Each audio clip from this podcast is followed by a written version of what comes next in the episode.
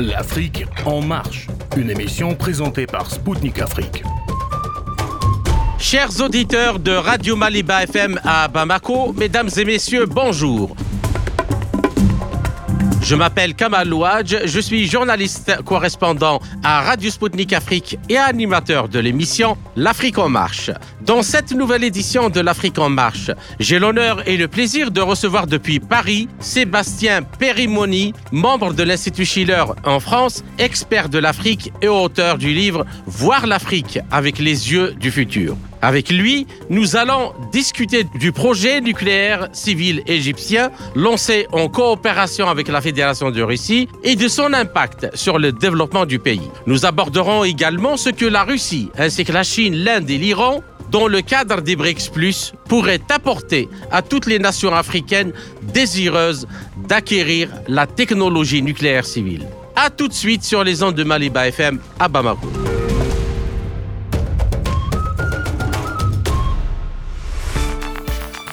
Le 23 janvier, le géant nucléaire russe Rosatom a procédé au coulage de béton du quatrième réacteur de la centrale nucléaire d'Al-Dhaba en Égypte. Le président Abdel Fattah Sisi et son homologue russe Vladimir Poutine ont suivi l'événement en temps réel par visioconférence. Ce projet occupe une place centrale dans le partenariat stratégique entre les deux pays. La construction de la centrale d'Al-Dhaba est le fruit d'un accord signé en 2015 avec le géant russe Rosatom. Elle est située à 350 km du Caire sur le littoral nord-ouest du pays. La centrale comprend quatre réacteurs d'une puissance de 1,2 gigawatts chacun soit une capacité totale annuelle de 4,8 gigawatts, soit 50% de la production électrique du pays. Il est prévu que la société Rosatom fournisse le combustible nucléaire et assure la formation de l'équipe et la maintenance de la station durant les dix années suivant le lancement des réacteurs. La construction des deux premiers réacteurs a débuté en 2022, alors que celle du troisième en mai dernier. D'ici 2030, l'Égypte prévoit que la centrale nucléaire soit entièrement opérationnelle. Le coût de sa construction s'élève à 30 milliards de dollars, dont 85% sont financés par un prêt russe. Le président Assisi a souligné que la crise énergétique mondiale confirme l'importance de la décision stratégique égyptienne de relancer le programme nucléaire pacifique.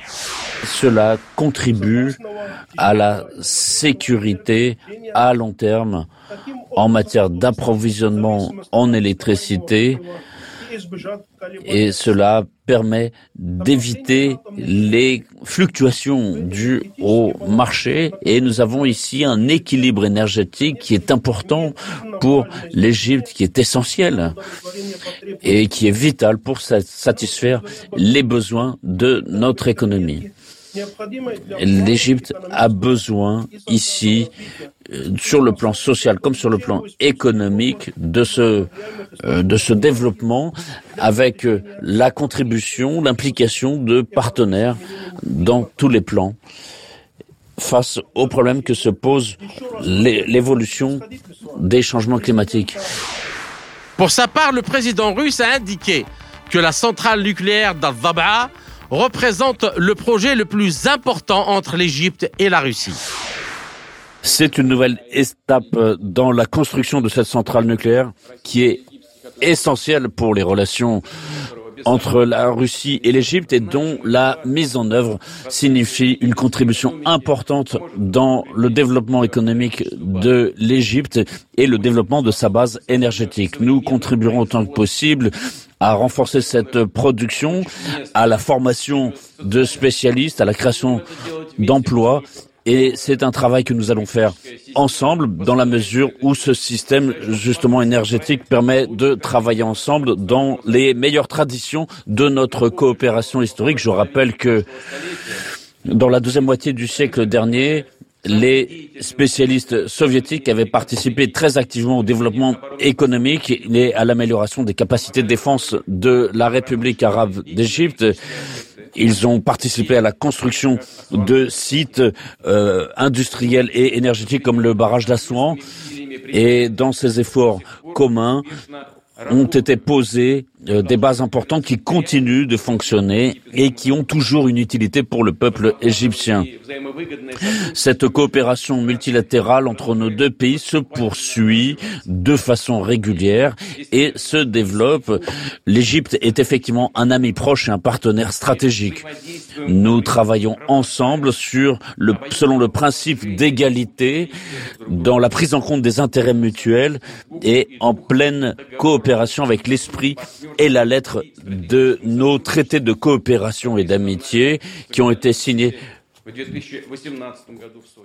en 2012 entre M. Al-Sisi et moi-même à, à, Sochi, notre coopération se développe de façon toujours aussi positive et aussi dans le cadre des BRICS. Dès le début, la Russie avait soutenu la candidature de l'Égypte à devenir membre à part entière de cette union des BRICS. Et cette année, dans le cadre de notre, présidence, nous ferons tout ce qui est possible pour que euh, l'Égypte, concrètement, nous rejoigne. Nous avons plus de 200 réunions et manifestations organisées entre nos deux pays et nos spécialistes euh, participeront de la façon la plus active. Et bien entendu, nous vous attendons, cher monsieur Al-Sisi, à, la grande réunion des BRICS à Kazan en octobre prochain. Outre l'Égypte, d'autres pays africains ont signé ces dernières années des accords de coopération dont le nucléaire civil avec la Russie, dont le Rwanda, l'Éthiopie, l'Ouganda, le Mali, le Burkina Faso. Le 2 décembre 2023, le Ghana signe un appel avec une vingtaine d'autres pays au triplement de la capacité nucléaire installée dans le monde d'ici 2050.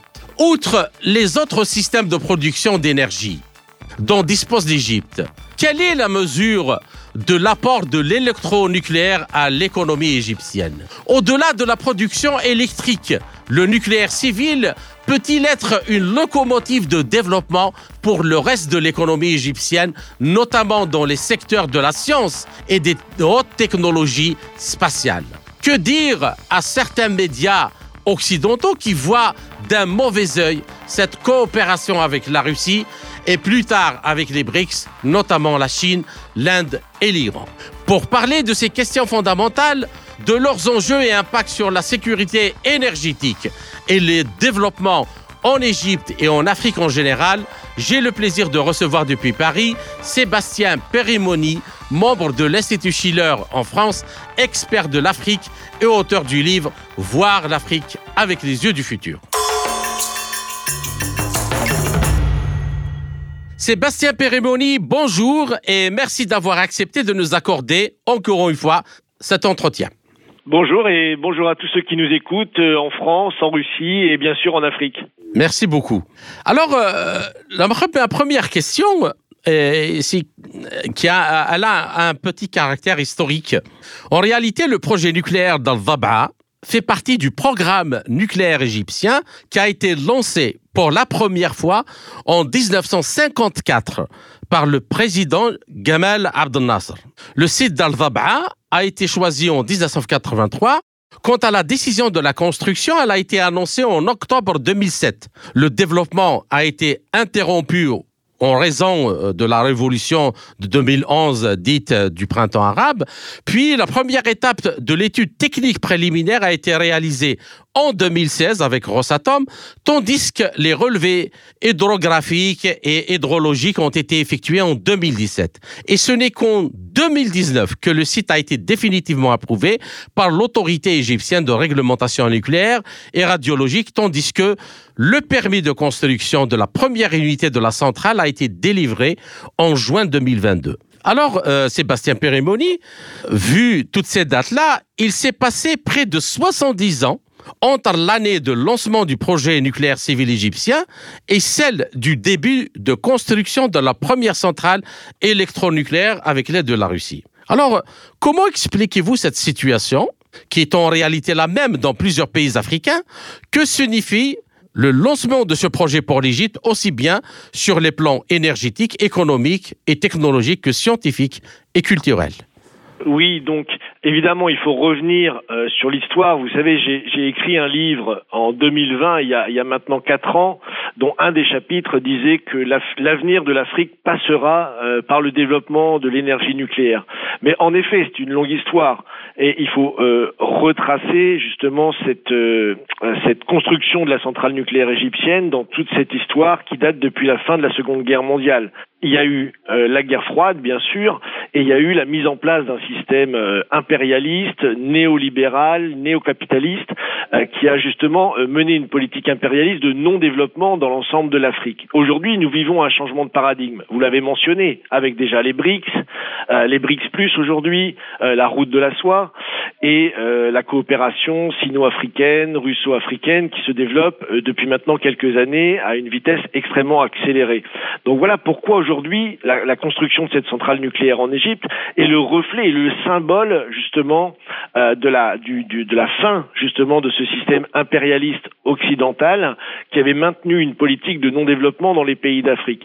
Et c'est très intéressant si on fait une comparaison, par exemple pour l'énergie nucléaire, euh, vous savez la, la, superficie de la France c'est 650 000 kilomètres carrés. La superficie de l'Afrique c'est 30 millions de kilomètres carrés. C'est-à-dire que c'est 50 fois plus grand.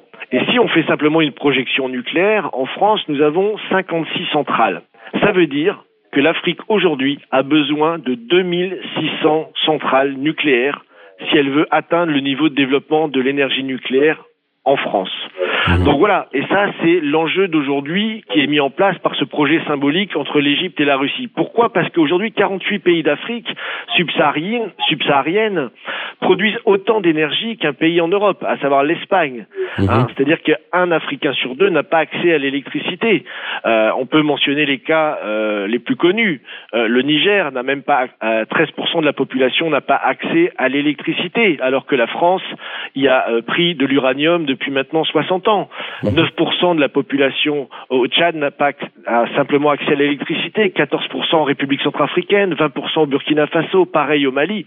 Donc on voit que ces pays, le Mali, le Burkina Faso, le Niger, euh, qui, qui se sont révoltés ces derniers temps contre cet impérialisme, cette politique de non-développement, aujourd'hui également sont engagés dans cette politique de développement du nucléaire, avec le cas le plus explicite, euh, qui est le Burkina Faso, qui a demandé lors du sommet Russie-Afrique où j'ai eu la chance de participer justement le développement du nucléaire civil. Et ça, c'est très intéressant.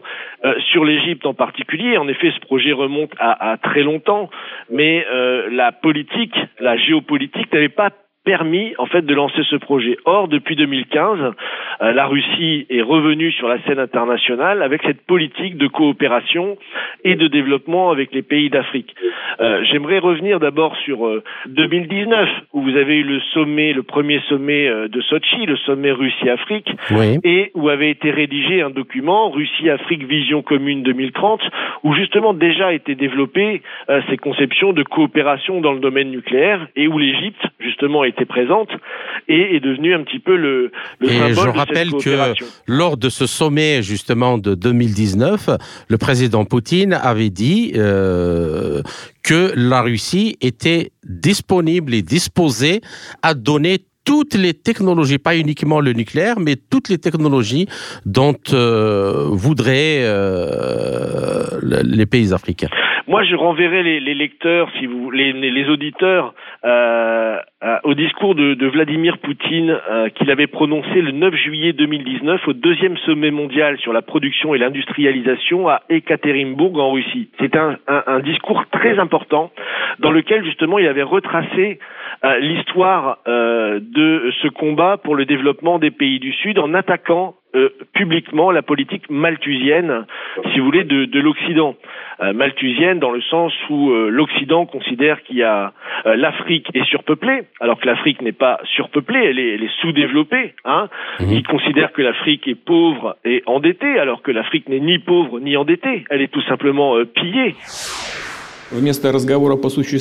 Au lieu d'une conversation de fond sur l'agenda climatique et économique mondial, nous voyons souvent malheureusement, du populisme flagrant, de la spéculation et parfois, je pèse mes mots, de l'obscurantisme. On en vient à exhorter le monde à abandonner le progrès, ce qui au mieux permettra de mettre la situation en veilleuse, de créer une prospérité locale pour quelques privilégiés, tandis que des centaines de millions de personnes sur la planète devront s'accommoder de ce qu'elles ont actuellement, ou, pour être plus honnête, de ce qu'elles n'ont pas, l'accès à l'eau potable, à la nourriture, à l'éducation et à d'autres fruits de la civilisation. Un tel archaïsme, bien sûr, ne mène nulle part. Il ne mène qu'à des conflits. L'absolutisation, la foi aveugle dans des solutions simples, spectaculaires mais inefficaces conduit à un problème. J'entends par là un rejet total de l'énergie nucléaire ou des hydrocarbures, par exemple le recours exclusif aux sources d'énergie alternatives existantes. J'en suis convaincu. Pour fournir de l'air, de l'eau et de la nourriture propre, et donc une nouvelle qualité et une nouvelle espérance de vie à des milliards de personnes sur notre planète, nous devons proposer des technologies et des dispositifs techniques fondamentalement nouveaux, moins gourmands en ressources, mais beaucoup plus respectueux de l'environnement. Ces solutions de production scientifique à haute efficacité permettront d'établir un équilibre entre la biosphère et la technosphère, de réduire et de contrôler efficacement l'impact anthropogénique sur la nature. Les technologies dites proches de la nature, qui reproduisent les processus et systèmes naturels et fonctionnent conformément aux lois de la nature, en font partie. Un exemple de technologie proche de la nature est, même si cela peut paraître étrange, l'énergie thermonucléaire, qui est en fait la production de chaleur et de lumière dans les profondeurs de notre étoile, dans les profondeurs du Soleil. Nous pourrions potentiellement disposer d'une source d'énergie colossale, inépuisable et sûre. Mais tant dans le cas de l'énergie thermonucléaire que dans la résolution d'autres problèmes fondamentaux, nous ne réussirons que si nous établissons une large coopération internationale, une interaction des États, des entreprises, si nous unissons des scientifiques représentant une grande variété d'écoles et d'orientations scientifiques. Si le développement technologique devient réellement mondial, il ne sera pas fragmenté et freiné par des tentatives de monopoliser le progrès, de limiter l'accès à l'éducation, de mettre des barrières au libre-échange de connaissances et d'idées. Et Poutine avait fait un discours pour attaquer cette doctrine malthusienne justement de, de, de l'Occident et avait développé cette euh, politique de d'équilibre entre la ce qu'il avait appelé la biosphère et la technosphère en justement parlant de la de l'énergie nucléaire euh, aujourd'hui de fission et demain de fusion. Et il avait fait tout un, un, un propos sur le développement de l'énergie de fusion pour le futur. Et c'est à ce moment-là que justement la coopération nucléaire entre la Russie et les pays d'Afrique s'est développée. D'accord. Alors, euh, mais euh, pour euh, l'Égypte, donc c'est un pays qui est un très grand pays, mais malheureusement la plus grande partie du territoire c'est un désert. les 100 millions d'Égyptiens environ sont agglutinés uniquement dans un espace extrêmement réduit sur sur le long du fleuve Nil où ils peuvent donc développer un peu d'agriculture Alors, pour l'Égypte, que signifie justement le développement de cette centrale de 5 gigawatts qui va fournir environ 50% de la production électrique du pays? Oui, oui. Ben, L'Égypte est un de ces pays avec euh, avec l'Éthiopie, avec le, le, Nigeria, le Ghana et d'autres euh, qui ont décidé justement de sortir euh, de cet impérialisme euh, économique et de lancer une politique d'industrialisation. Euh, L'Égypte est à mon avis le, le, plus important. Vous savez, il y a eu le doublement du canal de Suez hein, qui a mhm. permis d'apporter énormément d'emplois, de développement, de richesse pour le pays. vous avez tout un ensemble de projets, la création de nouvelles villes, par exemple. Vous avez aussi des projets culturels avec le, le, le, musée de la civilisation égyptienne.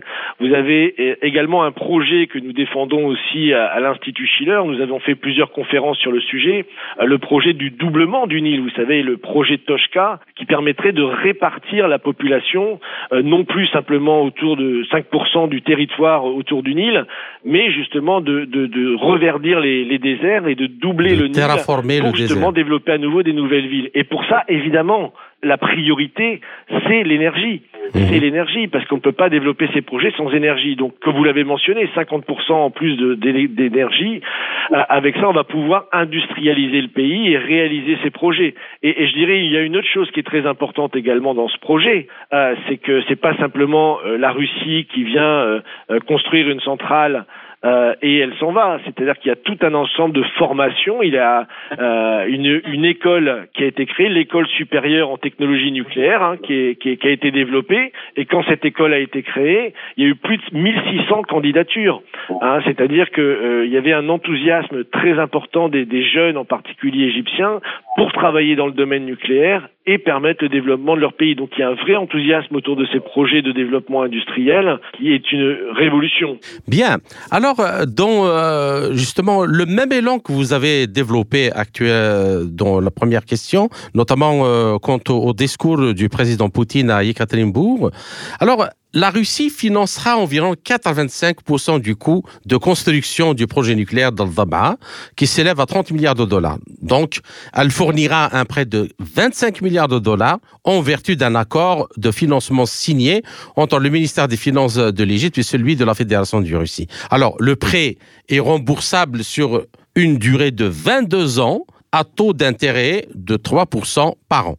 Et les 15% restants seront collectés par l'Égypte auprès d'investissements privés. Alors, euh, Sébastien Pérémoni, au-delà de l'aspect scientifique, technologique et industriel du projet, c'est la Russie qui apporte également 85% du financement nécessaire sous forme de prêts à long terme et à faible taux d'intérêt. Alors, qu'en pensez-vous?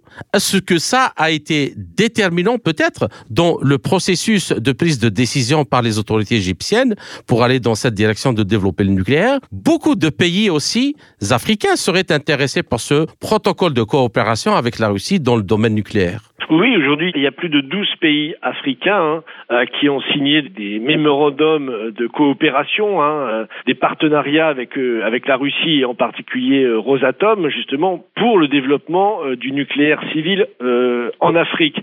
Évidemment, parce que la Russie propose justement Rosatom propose un- un- une offre globale, hein, ce qu'on appelle financement, construction, exploitation des installations, qui est une sorte de, de package hein, complet pour permettre à des pays d'accéder euh, à l'énergie nucléaire civile. Et, j'insiste encore sur la formation, c'est-à-dire que c'est il y a l'aspect euh, fournir la centrale, mais aussi préparer les jeunes générations à pouvoir gérer ces centrales par eux-mêmes. Donc ça, c'est un facteur euh, très important. Après, bon, vous le savez, moi je suis un défenseur d'un système de, banque nationale dans chacun des pays, où chaque pays peut avoir la possibilité de faire du crédit à long terme et à faible taux d'intérêt pour son industrialisation. Donc ça, c'est la meilleure des solutions. Mais dans le cas présent, le fait que la Russie propose justement ces, ces, ces crédits à long terme à faible taux d'intérêt, c'est extrêmement intéressant pour les pays qui n'ont pas encore forcément les, les moyens de, de sortir euh, autant d'argent euh, euh, d'un coup. Et puis il faut voir que euh, pour euh, euh, beaucoup de monde en Occident, on dit voilà, c'est des, c'est des projets pharaoniques.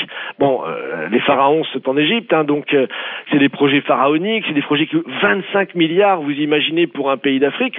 Or, la durée de vie d'une centrale nucléaire, comme vous le savez, c'est entre entre 50 et 80 ans. Absolument. Là, euh, elle sera largement remboursée et ça va rapporter, euh, si vous voulez, beaucoup plus d'argent, euh, si vous voulez, que ce que ça a coûté à la base, si on pense justement sur cette durée de vie de 40 à 80 ans. Et c'est ce retour de la pensée à long terme aujourd'hui qui permet justement de développer euh, ces nouveaux projets sur le continent africain. D'accord. Alors, euh, l'Égypte a signé, comme vous l'avez souligné, euh, avec la société d'État euh, russe Rosatom pour financer, construire et exploiter la centrale nucléaire. Et le contrat prévoit également la fourniture du combustible nucléaire pendant toute la durée de vie de la centrale et une assistance pour son entretien pendant les dix premières années d'exploitation. Donc Rosatom construira également des conteneurs pour stocker le combustible usé tout en mettant la centrale d'Al-Dhab'a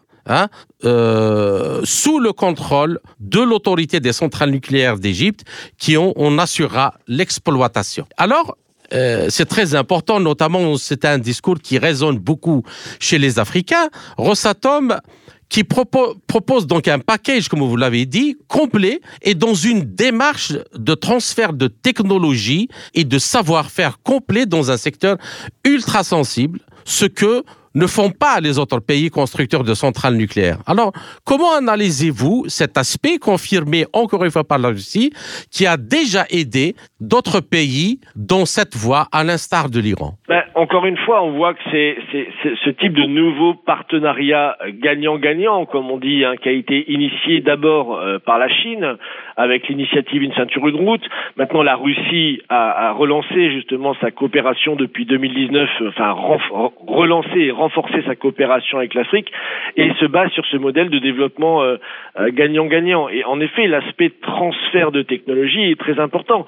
Euh, je rappelle à nos auditeurs, si vous voulez, que si on prend les pays, les anciennes colonies de France, par exemple, hein, toute l'Afrique de l'Ouest, bon, non seulement il n'y a aucune centrale nucléaire, non seulement il n'y a aucune ligne de chemin de fer à grande vitesse, il n'y a toujours pas accès à l'eau, c'est-à-dire que on a eu une politique, si vous voulez, de, de non développement qui a été mis en place. Aujourd'hui, avec ce changement de paradigme, avec l'émergence des BRICS, on a cette politique de développement mutuel.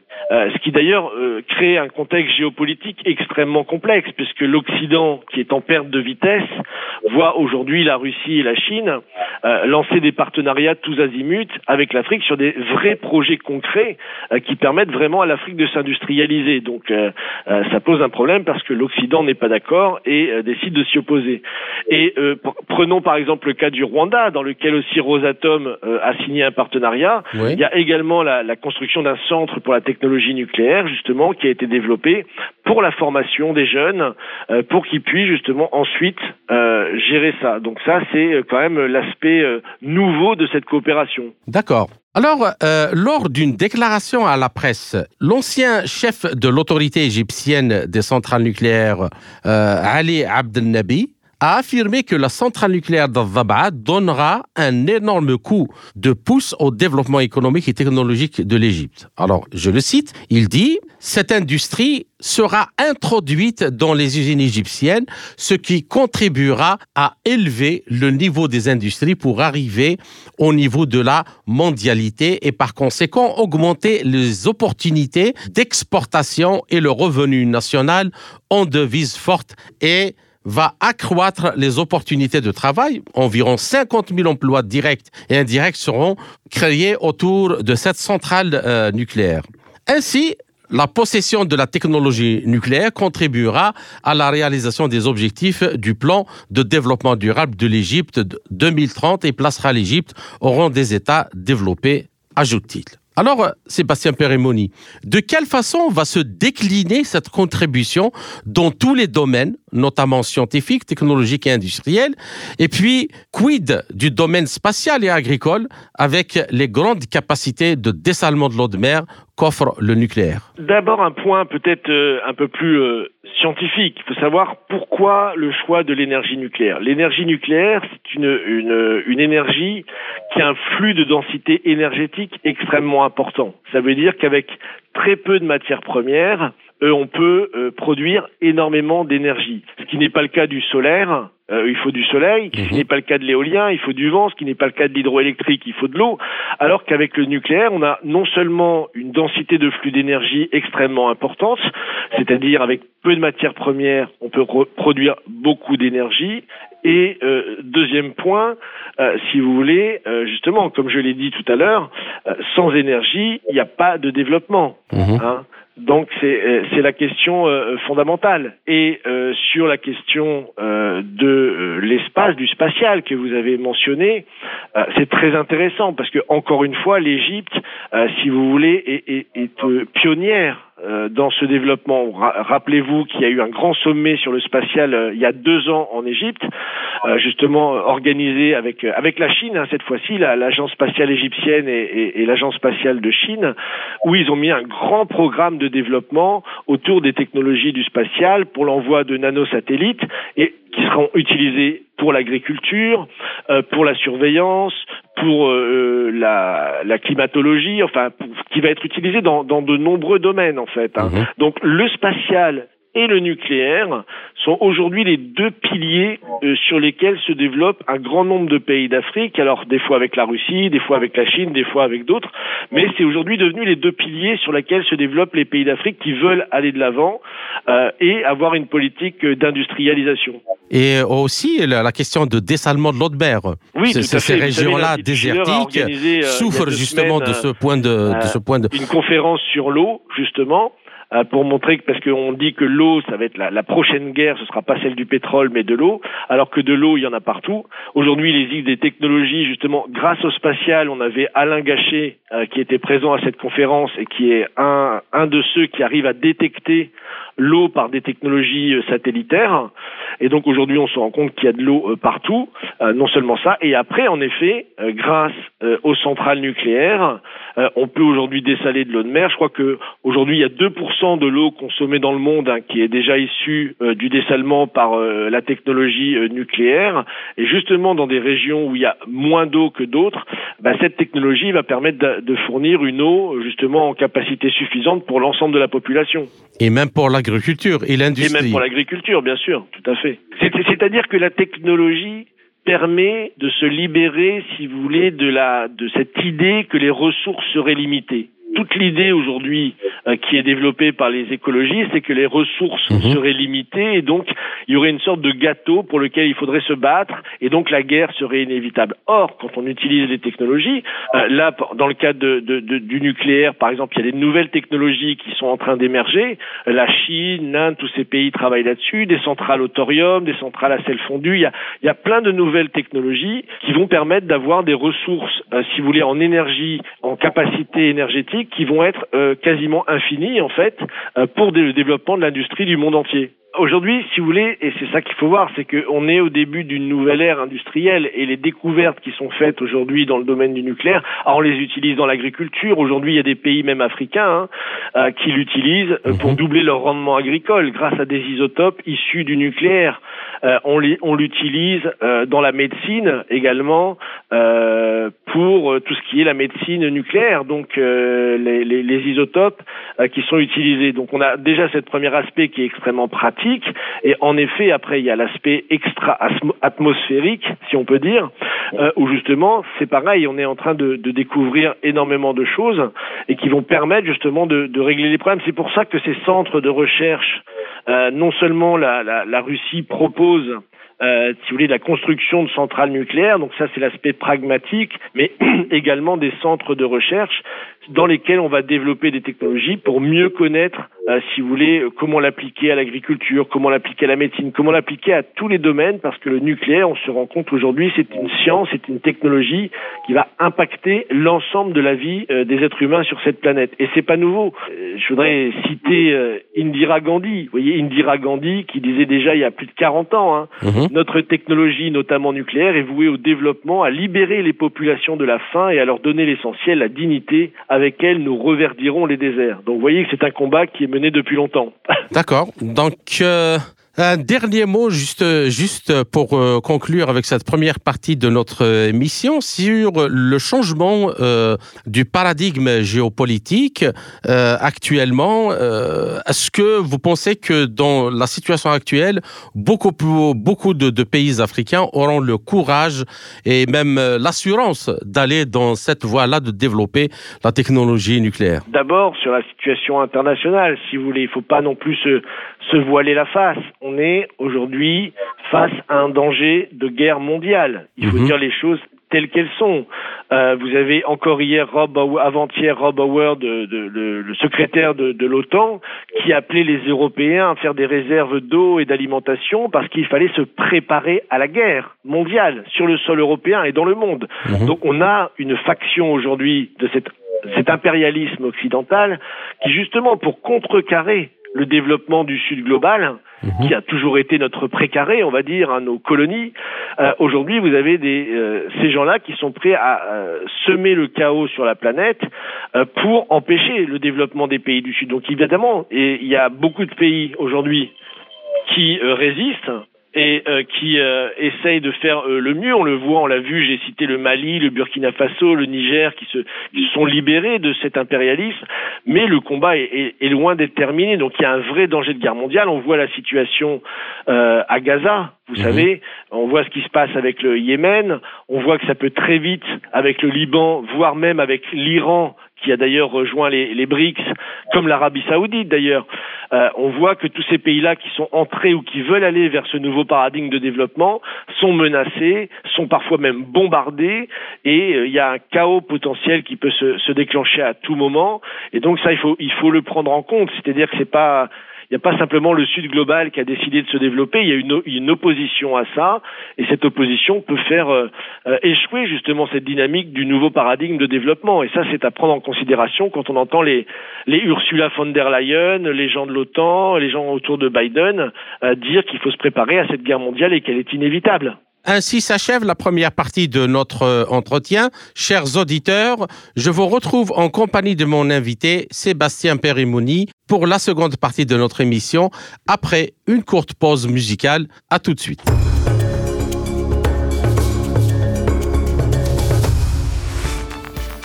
Chers auditeurs, vous êtes toujours à l'écoute de Radio Maliba FM à Bamako.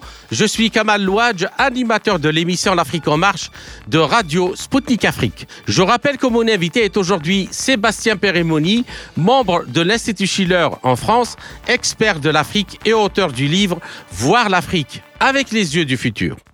Sébastien Perimoni, je vous salue à nouveau et merci pour votre patience pour cette seconde partie de notre émission. Merci à vous. Bien. Alors, euh, par rapport à tous les projets dont on a parlé dans la première partie, pour réussir euh, justement de tels projets, il ne faut pas les penser comme des choses en soi, mais comme des locomotives de développement à même de produire un effet d'entraînement à beaucoup de secteurs de l'économie. C'est ce que disent beaucoup d'experts qui essayent d'attirer l'attention des dirigeants africains par rapport justement à ces projets-là qui coûtent cher et qu'il faudrait absolument utiliser comme euh, des, des leviers d'entraînement. Alors, L'exemple du projet Apollo lancé par le président John Fitzgerald Kennedy en 1961 pour aller sur la Lune a coûté au Trésor américain 20 milliards de dollars. Cependant, chaque dollar investi dans ce projet a eu un retour sur investissement de moins 9 dollars sur l'économie américaine. Et en effet, des dizaines de milliers d'entreprises de haute technologie ont été créées dans son sillage, faisant travailler des dizaines de milliers d'ingénieurs et de techniciens hautement qualifiés qui ont développé par la suite d'autres applications en médecine, en communication, comme le téléphone portable et en informatique. Alors, Sébastien Perimoni, la majorité des pays africains sont riches en matières premières, mais très pauvres en termes d'infrastructures, d'industrie et d'agriculture. En tant que fin connaisseur des problèmes justement de développement en Afrique, comment voyez-vous il est nécessaire de faire des projets euh, nucléaires, une sorte de projet Apollo pour tous les pays qui envisagent de s'engager dans cette aventure? Oui, vous l'avez dit, hein, il ne faut pas voir le projet des centrales nucléaires en soi. C'est vraiment une question, euh, je dirais presque épistémologique, c'est-à-dire que moi j'ai eu la chance de travailler pendant euh, plus de 15 ans avec euh, Lyndon LaRouche, donc Lyndon LaRouche qui était un, économiste américain qui a fait de, nombreuses découvertes, qui était d'ailleurs un, grand défenseur de la, conception de, de hein, c'est-à-dire ce, développement harmonieux entre ce que Poutine d'ailleurs lui-même a appelé la technosphère et la biosphère, c'est-à-dire le monde, la nature et l'homme, justement par rapport à la capacité de créativité des, êtres humains. Et c'est cette créativité en fait qui, est au cœur de l'économie physique. Aujourd'hui, si vous écoutez la plupart des, économistes occidentaux, on va vous parler de chiffres, de bilan comptable, de finances, etc. Mais on ne voit pas cette question de la, la créativité qui est au cœur de l'économie physique. Le projet Apollo et en est un exemple absolument euh, merveilleux.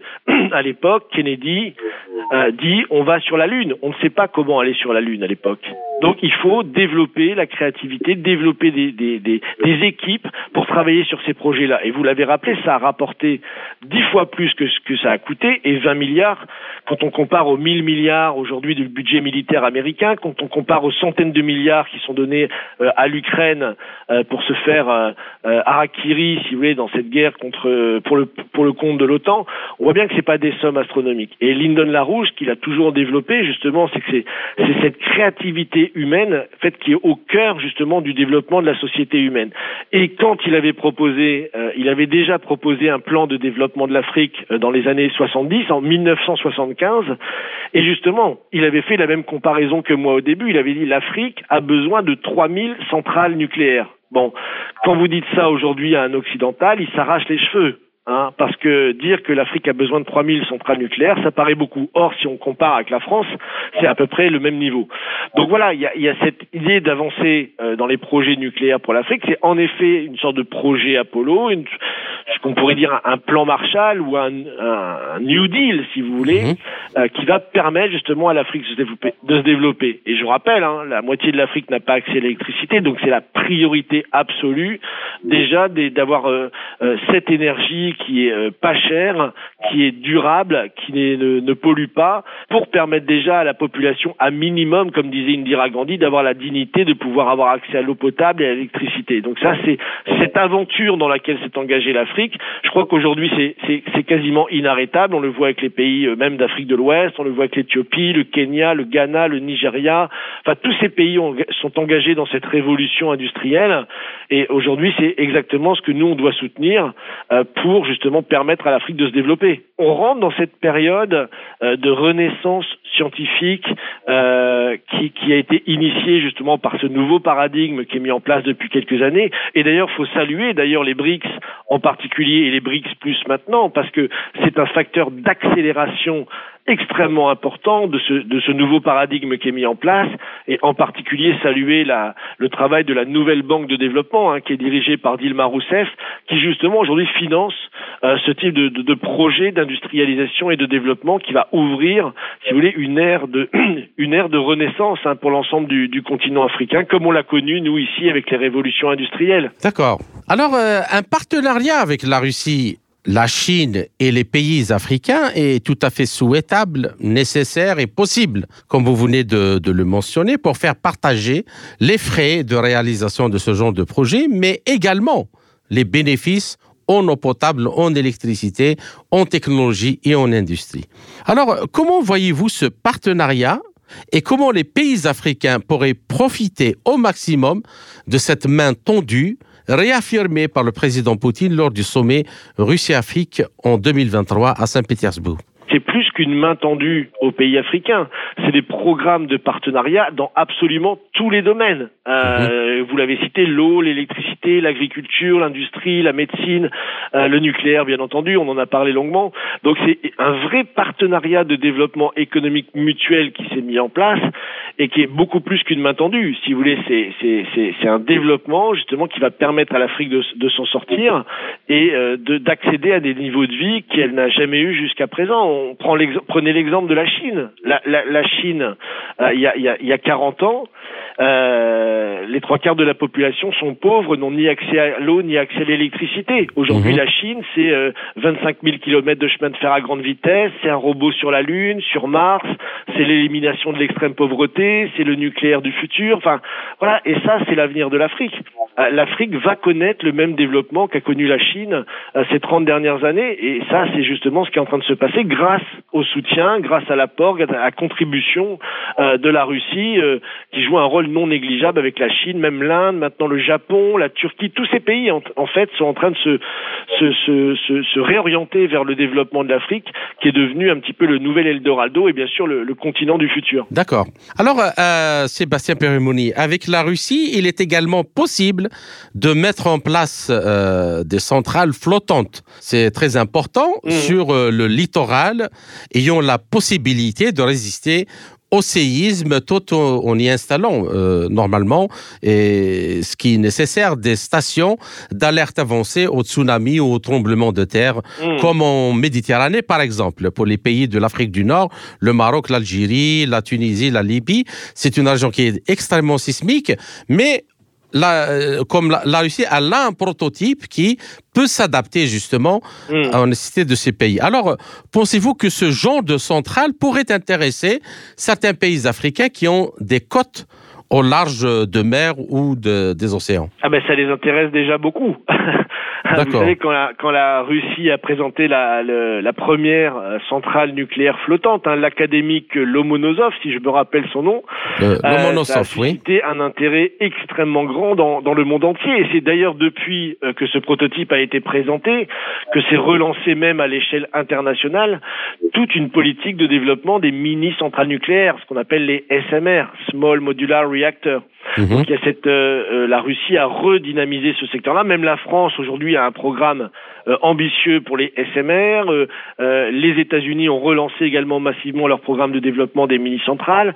Donc on sait que de toute façon, s'il suffit de regarder le continent africain pour voir que voilà, il est entre la plupart des pays euh, sont le long des côtes. Donc évidemment que ce type de barge euh, nucléaire que propose euh, la Russie avec tous ses avantages hein, que vous avez euh, mentionnés, aujourd'hui il y a un intérêt très très grand euh, pour le développer et c'est ce qui est ce qui est d'ailleurs paradoxal parce que euh, ça euh, avec Jacques Cheminade on avait proposé cela déjà dans dans sa campagne présidentielle en France de 1995 parce que c'était d'une évidence si vous voulez on sait faire euh, des mini centrales nucléaires euh, dans l'eau vous savez on a les sous-marins nucléaires hein, ça existe depuis Mhm. les années 70 Absolument. donc c'est des technologies qu'on connaît depuis très longtemps, mais qui n'ont pas été mis au service du Du développement. civil. Et aujourd'hui, ce qui est très intéressant dans ce qui se passe avec la dynamique des BRICS, euh, la Russie, la- la- la- l'agenda 2030, Russie-Afrique, etc., c'est que les technologies qu'on a utilisées pour la guerre euh, au XXe siècle, pour la guerre froide, aujourd'hui, ces technologies euh, sont utilisées pour le développement euh, des pays du Sud et apportent une vraie, une vraie, un vrai développement, justement, contrairement à ce qui a été fait ces, ces 70 dernières années. Avec les BRICS, la géopolitique mondiale est en train de changer complètement vers un monde multipolaire, promouvant des politiques d'entraide et de co-développement, à l'instar euh, du projet chinois de la route de la soie, ce que vous avez mentionné tout à l'heure, ce qui tranche totalement avec les politiques d'asservissement occidental vendues aux Africains sous le label de l'aide au développement. Donc une aide au développement qui, depuis des années, n'a fait qu'accroître les problèmes de l'Afrique, défaillance de beaucoup d'États, corruption structurelle, famine et guerre civile et ethnique, ce qui a fait que cette aide au développement s'est au fur et à mesure transformée en aide militaire justement pour enrichir les complexes militaro-industriels occidentaux tout en maintenant justement les pays africains dans un état de guerre et d'instabilité. Quand on regarde finalement l'aide au développement, euh, si on regarde depuis la fin de la Seconde Guerre mondiale, on peut voir que les pays occidentaux ont soi-disant donné plusieurs centaines de milliards aux pays africains pour se développer. Or, on regarde, si on regarde le cas de la France par exemple, nous avons une agence française de développement hein, Mhm. qui a donné des, des centaines de milliards euh, aux pays africains. Et si on regarde ben, les, tous les pays de la zone CFA, qui est un autre problème, hein, cette curatelle financière actuellement qui est encore imposée sur les pays d'Afrique occidentale, si vous voulez, euh, cette curatelle du franc CFA et cette aide au développement euh, a fait que tous ces pays tous ces pays, je dis bien tous ces pays, sont classés parmi les 30 pays les plus pauvres de la planète, selon le rapport euh, de l'indice de développement de l'ONU. Donc on voit bien que cette aide au soi-disant cette aide au développement n'a jamais servi à développer un seul pays. Et je le rappelle, ils n'ont ni chemin de fer, ni réseau d'eau potable, ni d'électricité encore aujourd'hui. Donc voilà. Et à part, en plus de ça, la corruption. Euh, un rapport a été publié dernièrement qui explique que euh, chaque année, c'est plus de 1500 milliards de dollars qui fuient l'Afrique euh, à travers l'évasion fiscale et la corruption.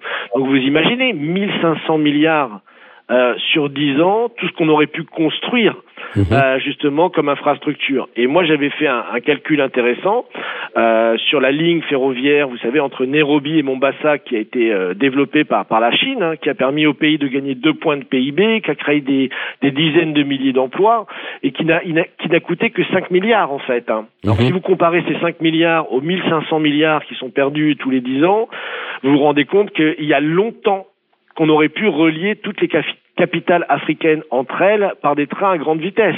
Hein, on aurait pu tout à fait faire ça. Mais ce n'est pas le choix du, système qui a été euh, choisi. Donc aujourd'hui, on rentre dans cette période-là où l'agenda 2063, les BRICS, euh, je sais que l'Union euh, eurasiatique également aujourd'hui signe des partenariats avec l'Afrique. Donc c'est toute cette dynamique de coopération internationale aujourd'hui qui va permettre cette renaissance parce qu'en effet, quand on ne crée pas, on meurt. Vous savez, c'est toute l'histoire. Prenons d'un point de vue énergétique, tout simplement. Si, vous, si une civilisation se chauffe au bois, eh ben, au bout d'un moment, il n'y a plus de forêt et la, la, situation meurt. Donc, on trouve une nouvelle technologie, le charbon. Donc, on peut faire plus euh, de chauffage avec moins de matières premières, puis le nucléaire, et ainsi de suite. Et chaque fois, on progresse grâce à la créativité humaine qui permet d'accueillir plus de gens sur la planète et d'avoir des niveaux de vie plus élevés et aussi des niveaux de qualification plus élevés. Parce mhm. qu'un travailleur dans une mine de charbon, comme il y en a encore beaucoup euh, des mines de matières premières en Afrique, c'est pas pareil qu'un ingénieur dans le domaine du nucléaire c'est pas le même travail. Euh, c'est un travail beaucoup plus euh, moins fatigant. Donc ce progrès, cette créativité qui est au cœur du processus de développement de l'humanité, euh, elle est fondamentale parce que si on ne crée pas, si on ne fait pas de nouvelles découvertes de principes physiques, eh ben la société a tendance en effet à épuiser ses ressources et à ce moment-là, on rentre dans un monde malthusien de guerre de tous contre tous pour les ressources et justement la créativité, la découverte, les nouveaux principes physiques permettent sans cesse à l'humanité de faire des sauts qualitatifs et développer des plateformes de développement encore plus importants. Et aujourd'hui, pour l'Afrique, si on prend le cas de l'Afrique, on a toutes les technologies possibles pour éradiquer l'extrême pauvreté, donner accès à l'eau, à l'électricité, à l'éducation, à la santé dans les 20 prochaines années. Et c'est ce qui a été commencé justement dans cette nouvelle dynamique, dans ce nouveau paradigme que vous avez mentionné de développement mutuel, de co-développement. Mais malheureusement, il faut le dire, qui n'est pas avec l'Occident, qui reste dans sa doctrine malthusienne et impérialiste, mais avec la Russie, avec la Chine, avec les BRICS, dans ce nouveau paradigme de développement mutuel. Bien. Alors, après avoir fait tout euh, un topo donc, sur euh, la question, euh, j'aimerais bien soulever deux problèmes pour finir avec cette, cette émission. Alors, le premier, Sébastien Pérémoni, c'est que il y a tout le temps des, euh, des campagnes médiatiques savamment euh, orchestrées contre le développement du technologie nucléaire euh, civile, je, je, veux dire, en, en soulevant deux questions. La première, il pointe le développement de technologies nucléaires, notamment pour les pays du Sud, en disant qu'il y a un danger de prolifération d'armes nucléaires. Donc, il vaut mieux éviter ne pas donner ce genre euh, de, de technologies qui peuvent dégénérer euh, vers euh, d'autres utilisations qui ne sont pas les objectifs primaires. Donc, pour ça, on cite par exemple la Corée du Nord, on cite l'Iran, qu'on accuse tout le temps de vouloir développer des armes nucléaires, et d'autres pays. Maintenant, moi, je, ça ne m'étonnerait pas si on attaque l'Égypte euh, sur ce point-là pour dire qu'elle elle pourrait développer l'arme nucléaire. Pourquoi? Parce que Israël est doté d'armes euh, nucléaires. Alors, que pensez-vous par rapport à ça? Qu'avez-vous à dire par rapport à ça? Ben, C'est une logique impérialiste, évidemment. Euh, si vous avez la technologie pour vous et que vous voulez contrôler les trois quarts de la planète, il ne faut pas que ces pays ont accès à cette technologie. Et c'est pour ça qu'on a mis en place cette politique de, sous-développement, voire de non-développement, parce que avec le non-développement, le sous-développement, eh ben, les sociétés ne peuvent pas se défendre. Donc évidemment aujourd'hui ces technologies euh, ont été euh, accaparées, on va dire, par cette empire occidental qui n'a jamais voulu justement les, les transférer, ben, comme fait la Russie aujourd'hui. C'est-à-dire qu'on n'a jamais voulu transférer ces technologies et, et, et les connaissances à d'autres pays du Sud pour pouvoir les contrôler. Donc aujourd'hui, ça c'est en train de changer. Vous savez, les, tous les pays qu'on a mentionnés, l'Éthiopie, le Ghana, le Nigeria, euh, l'Égypte et tout ça, qui se sont lancés justement dans un programme euh, nucléaire avec euh, Rosatom, avec la Russie, il faut bien spécifier que c'est un programme de nucléaire civil. À aucun moment aujourd'hui il n'est discuté dans ces pays-là d'avoir l'arme nucléaire. En tout cas, je parle pour les pays africains, c'est des programmes de nucléaire civil. Donc à partir de là, il y a des protocoles qui sont validés par l'Agence internationale pour l'énergie atomique. Et moi, je pense de toute façon qu'il faut qu'il y ait un contrôle des armes nucléaires à l'échelle internationale. C'est normal. On peut pas avoir tout et n'importe quoi.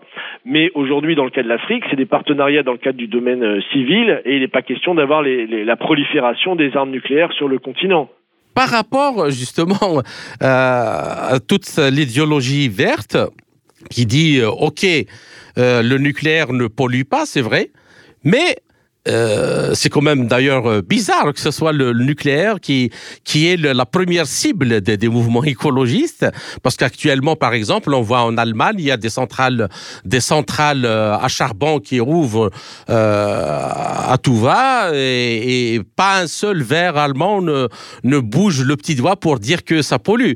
Mais en revanche, on attaque le nucléaire en France, on veut pas que le nucléaire se développe, et on voudrait pas aussi qu'il se développe en Afrique. Alors, pourquoi cette disparité euh, dans cette question-là? Et euh, est-ce que ce n'est pas une espèce de stratagème qu'on utilise pour dissuader les pays justement pour ne pas aller dans cette voie? Bien sûr. C'est ce que dénonçait Vladimir Poutine dans son discours que j'ai mentionné. C'est une, une, idéologie malthusienne, c'est-à-dire que cette technologie de, euh, veut réduire la population mondiale, et pour réduire la population mondiale, il n'y a pas 150 solutions. C'est soit la guerre, soit le, le, le, le non-développement. Et si on commence à donner aux pays ces technologies, ben forcément qu'ils vont se développer. Hein euh, donc voilà, donc c'est toute cette idéologie qui est utilisée. Vous savez, depuis le Club de Rome, vous savez, ça remonte à, à Henry Kissinger paix à son mhm. âme, euh, qui avait écrit un rapport dans les années 70 qui s'appelait Halte à la croissance, en disant si les pays du Sud se développent, ils vont utiliser leurs matières premières et nous, on n'y aura plus accès. Donc il faut empêcher les pays du Sud euh, d'avoir accès aux technologies modernes. Donc ça a été une politique officiellement implémentée par le, le, le Club de Rome, Henry Kissinger et tous les réseaux néoconservateurs anglais en particulier, euh, pour justement ne pas donner accès à la technologie aux pays du Sud pour qu'ils se développent. Donc c'est une politique de génocide. Si on regarde euh, le nombre de morts qui sont qui, ont eu lieu euh, ces derniers temps à cause du non-développement, c'est une politique ouvertement de génocide. Donc c'est ce qui est en train de changer aujourd'hui. C'est une bonne nouvelle. Il faut savoir que les pays du Sud résident. S'il y a eu la COP 28 à Dubaï, euh, la plupart des, des, pays du Sud ont dit maintenant c'est terminé euh, cette propagande malthusienne. Nous, on va développer nos énergies fossiles, on va développer le nucléaire, on va développer nos, nos industries euh, parce que justement, on ne veut plus croire à ces, à ces euh, théories, euh, si vous voulez, malthusiennes. Alors, une dernière question, Sébastien Perimoni, euh, un petit peu philosophique.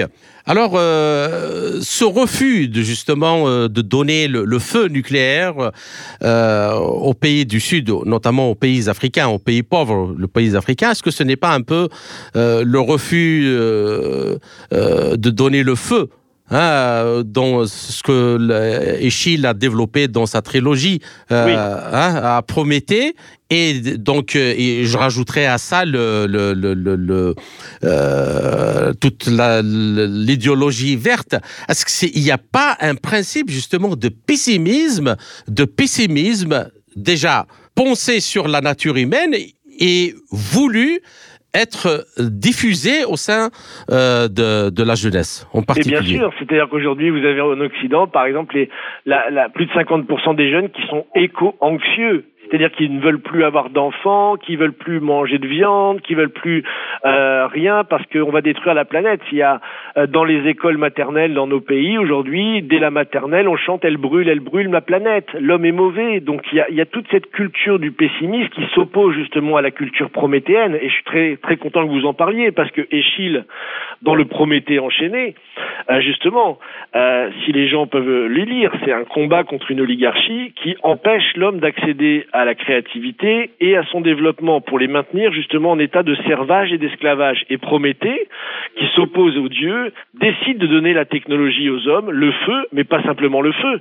la connaissance euh, des cycles astronomiques, etc. Il donne tout un ensemble de connaissances à l'homme pour développer sa créativité et justement se libérer euh, d'une oligarchie en fait qui est une oligarchie qui, qui vit par l'esclavage et cette cette euh, ce, cette belle euh, métaphore en fait de, de Échille dans Prométhée enchaîné, c'est exactement euh, le combat qui est mené aujourd'hui dans, dans, dans, le monde. C'est exactement ça. Et la version moderne, et c'est ce que Monsieur Larouche a, a sans arrêt euh, montré dans des différents écrits, c'est d'étudier Vladimir Vernadsky. Mmh. Vladimir Vernadsky aujourd'hui est un des penseurs justement qui a développé euh, la notion que le pensant, c'est-à-dire la, pensée humaine, la créativité humaine, va devenir la force géologique la plus importante de l'univers. C'est-à-dire que c'est, certes, c'est pas une force matérielle, le pensant n'est pas matériel, mais le pensant, les idées, la créativité aujourd'hui, va devenir la force géologique la plus importante de transformation de notre, de notre univers. Ça veut dire quoi? Évidemment, ça veut dire une responsabilité très importante pour l'homme, euh, on peut utiliser le nucléaire euh, les, pour faire des armes et bombarder tout le monde, mais aussi on peut l'utiliser, comme le propose aujourd'hui la Russie ou la Chine, euh, pour développer les pays du Sud et, et permettre le développement de la, de la, noosphère, comme dirait Vernadsky, du pensant sur les vivants de manière harmonieuse avec la nature, contrairement à ce que pensent les écologistes qui ne veulent ni le développement de la nature ni le développement des hommes. Eh ben, merci, chers auditeurs. Notre entretien arrive à sa fin. Sébastien Pérémoni, je vous remercie pour tous ces éclairages. Merci à vous. J'espère que nous avons réussi à poser cette problématique dans toutes ses facettes. J'espère vous retrouver dans les quelques semaines à venir dans un autre entretien pour traiter d'un autre sujet. Merci encore une fois et à très bientôt. Merci à vous. C'était Sébastien Périmoni, membre de l'Institut Schiller en France, expert de l'Afrique et auteur du livre Voir l'Afrique avec les yeux du futur. Ainsi s'achève cette édition de notre émission L'Afrique en marche, proposée par Radio Sputnik Afrique en partenariat avec Radio Maliba FM à Bamako. Je suis Kamal Louadj, merci de nous avoir suivis. Tout en espérant avoir été à la hauteur de vos attentes, chers amis, je vous retrouverai très bientôt pour une autre émission. D'ici là, portez-vous bien. L'Afrique en marche, une émission présentée par Spoutnik Afrique.